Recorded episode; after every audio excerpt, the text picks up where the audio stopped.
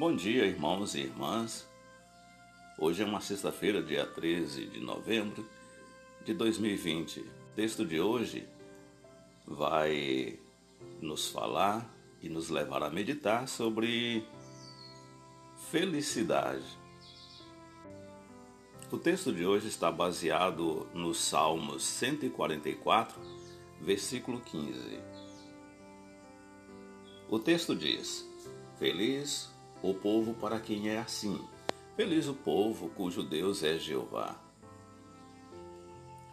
Nós bem sabemos que Jeová é a fonte da felicidade, diz o comentário.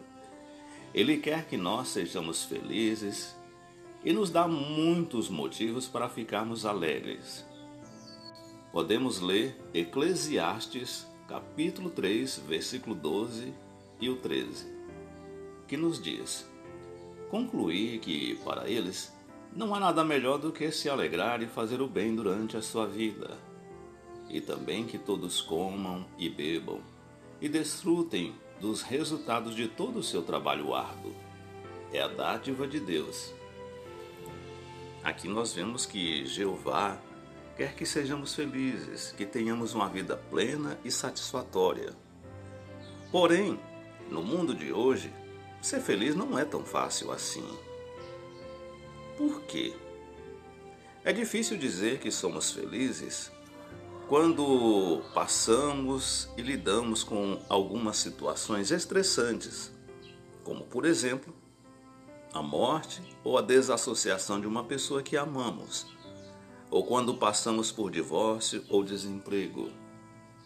Também não é fácil quando moramos em uma casa onde há muitas brigas, quando colegas de trabalho ou da escola zombam de nós, ou quando somos perseguidos e presos só porque adoramos a Jeová.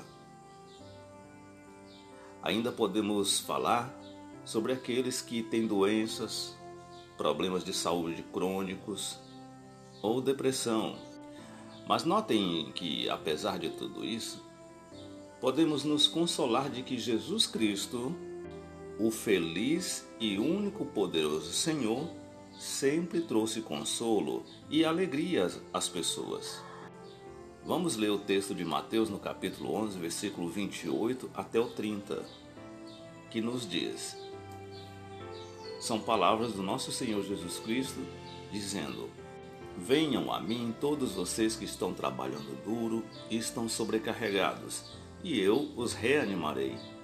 Tomem sobre vocês o meu jugo e aprendam de mim, pois sou de temperamento brando e humilde de coração.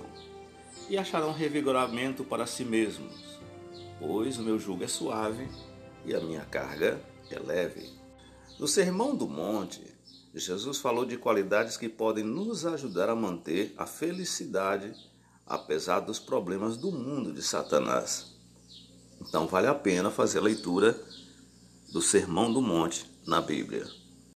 Então, irmãos, que as palavras do texto do dia de hoje possam nos encorajar que apesar de tantos problemas pelos quais passamos, vale a pena nos esforçar para viver uma vida feliz.